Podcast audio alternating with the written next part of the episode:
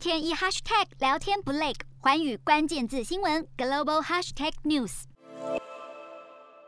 东协成员国十六号以缅甸和平发展计划缺乏进展为由，同意排除缅甸军政府领袖敏昂莱参加月底即将登场的领袖峰会。而缅甸军政府领袖敏昂莱则在十八号发表了电视演说，除了重申军政府有意落实与东协成员国达成的五点共识之外，还表示由反军政府人士所组成的非法组织叫做民族团结政府，试图在破坏缅甸的和平进程，呼吁东协。成员国不要忽视反对派的暴力行径。日韩焦点全面掌握，东亚局势全球关注。我是主播刘以晴，全新节目《环宇看东亚》，锁定每周四晚间九点，环宇新闻 MOD 五零一中加八五开破二二二，以及晚间十点，环宇新闻 YouTube 频道播出。